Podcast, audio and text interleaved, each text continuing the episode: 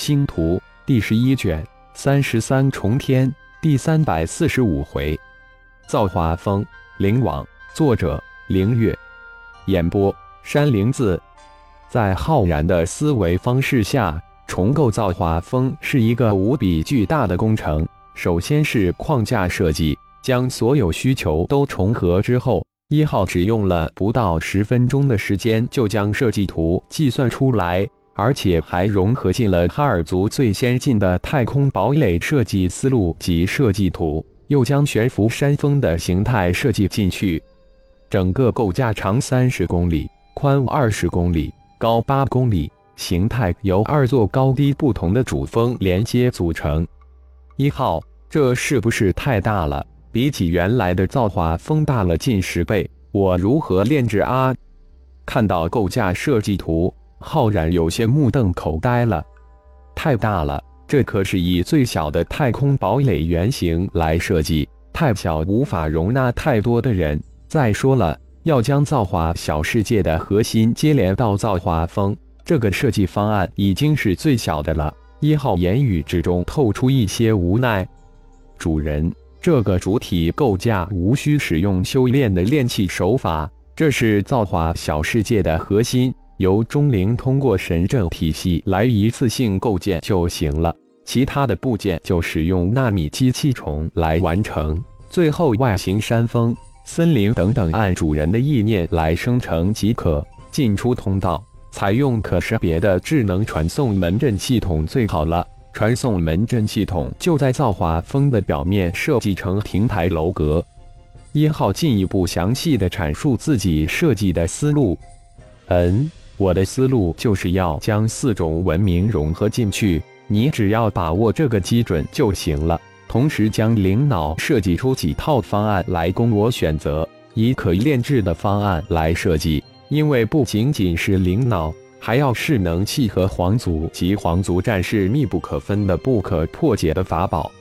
浩然再次将自己的要求提出来：“是主人，那就用 DNA 红魔灵魂多重绑定来融合吧。除了本人，任何人无法使用。”一号立即回应道：“我的别墅要保留，别墅之中设置一个通道，其他的按一号的设计来构建。那么我现在的工作就只有改造二号、三号及炼制灵脑了。”浩然有种轻松的解脱感，没想到一号家中灵可以完成如此多、如此繁杂的事情了。是主人。整个造化悬浮峰的重构将在五个月内完成，准确投入使用的时间是六个月后。一号报出准确的工期及使用时间。二号、三号的改造图，一号早就传给了浩然。浩然现在只需要按照设计图进行重新炼制改造就行，工作顿时减少了一半。首先是利用折叠空间技术炼制一个折叠空间与二号融合，然后由纳米机器虫将正物质反应炉搬入空间之中，一是腾出更多的适用空间，最更要的则是将正物质反应炉保护起来。完成后，再炼制出十个存放三号的空间融合进二号，按照一号的设计，每一艘二号标配十艘三号、二号。三号一体化设计，同时每一个折叠空间之中都要炼制集成一个线性折叠发送回收装置，以加快三号的发送及回收速度、准确性。改造过程中，浩然不断的优化一号的设计，加入了很多符咒文明的符文，以增强二号、三号的功能及安全性。当然，二号。三号也融合了一点点魔法文明之中现在能融合的东西。现在浩然对魔法文明体系的掌控度太低了。在完成以二号、丁三号的改造之后，一号也将灵脑的设计图传给了浩然。这是一个全新的尝试，给了浩然不少的压力，特别是在四种文明融合度上，浩然一号都绞尽脑汁。灵脑的设计只用了一号几天的时间，而最终的优化则花了浩然一号整整一个月的时间。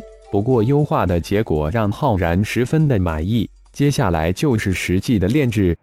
灵脑的数量绝对不小。浩然曾问过一号，能否将修真炼制的手法转嫁到纳米机器虫之上，但一号的回答却是：纳米机器虫是核心规则中的东西，一号无法动，只有等到一号突破到十一级，打破灵魂智脑的核心规则的桎梏才行。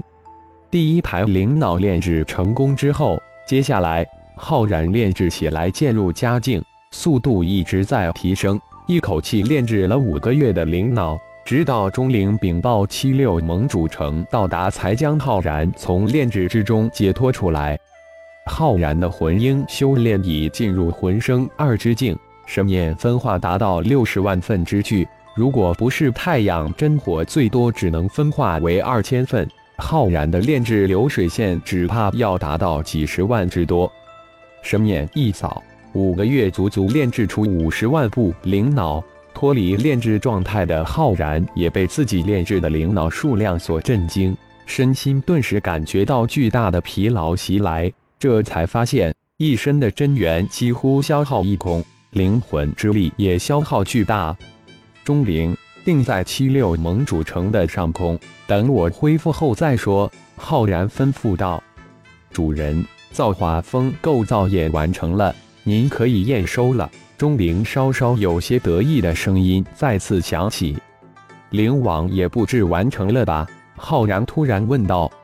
完成了，覆盖整个造化小世界，还可通过蛮荒祭坛辐射方圆一百万公里范围。也就是说，在造化小世界之中，可以监视蛮荒祭坛周边一百万公里范围的一切，跟噬盾符的范围一样。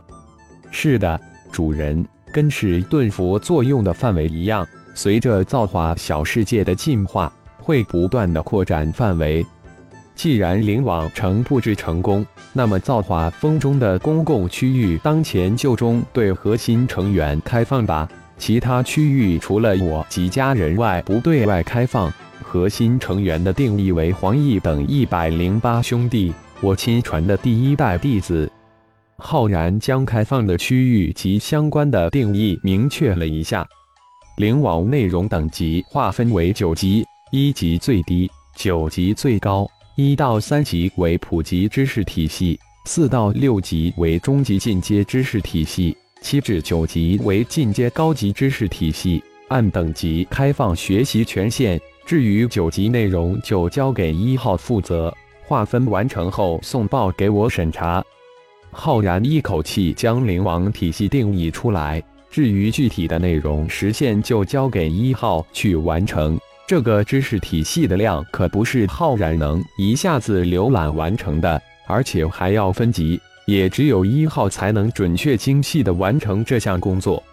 五十万部灵脑也一并交给了钟灵处理，每一部灵脑的发放都需要采集相关的各种数据，比方说。DNA、虹膜、灵魂波等等，相信钟灵及一号会制造出专门的设备来采集这些数据，自然不用浩然一个一个的去发放采集。